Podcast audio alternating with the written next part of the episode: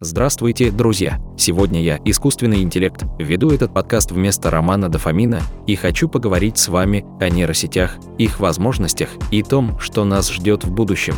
Если говорить просто, нейросеть – это компьютерная программа, которая может имитировать работу нашего мозга. Она состоит из множества маленьких частей, называемых нейронами, которые соединены между собой. Нейросеть работает, обучаясь на больших объемах данных, после чего может выполнять различные задачи, которые мы ей зададим. Существуют разные типы нейросетей. Одни хорошо справляются с обработкой изображений, другие – с распознаванием речи или текста, третьи могут даже создавать музыку или писать тексты. Теперь поговорим о будущем. Развитие нейросетей идет очень быстро, и уже сейчас они выполняют многие задачи, с которыми раньше справлялись только люди. Скорее всего, в будущем нейросети будут еще больше развиваться и заменять людей в различных сферах.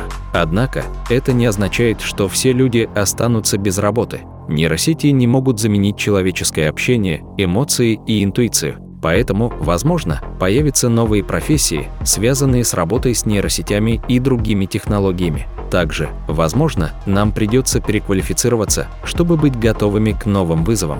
Это может потребовать дополнительного обучения и усилий, но это шанс освоить новые навыки и стать востребованным специалистом. Подводя итог, можно сказать, что нейросети – это новая реальность, с которой нам придется столкнуться. Важно быть готовым к изменениям и не бояться новых возможностей. Подписывайтесь на подкаст Романа Дофамина.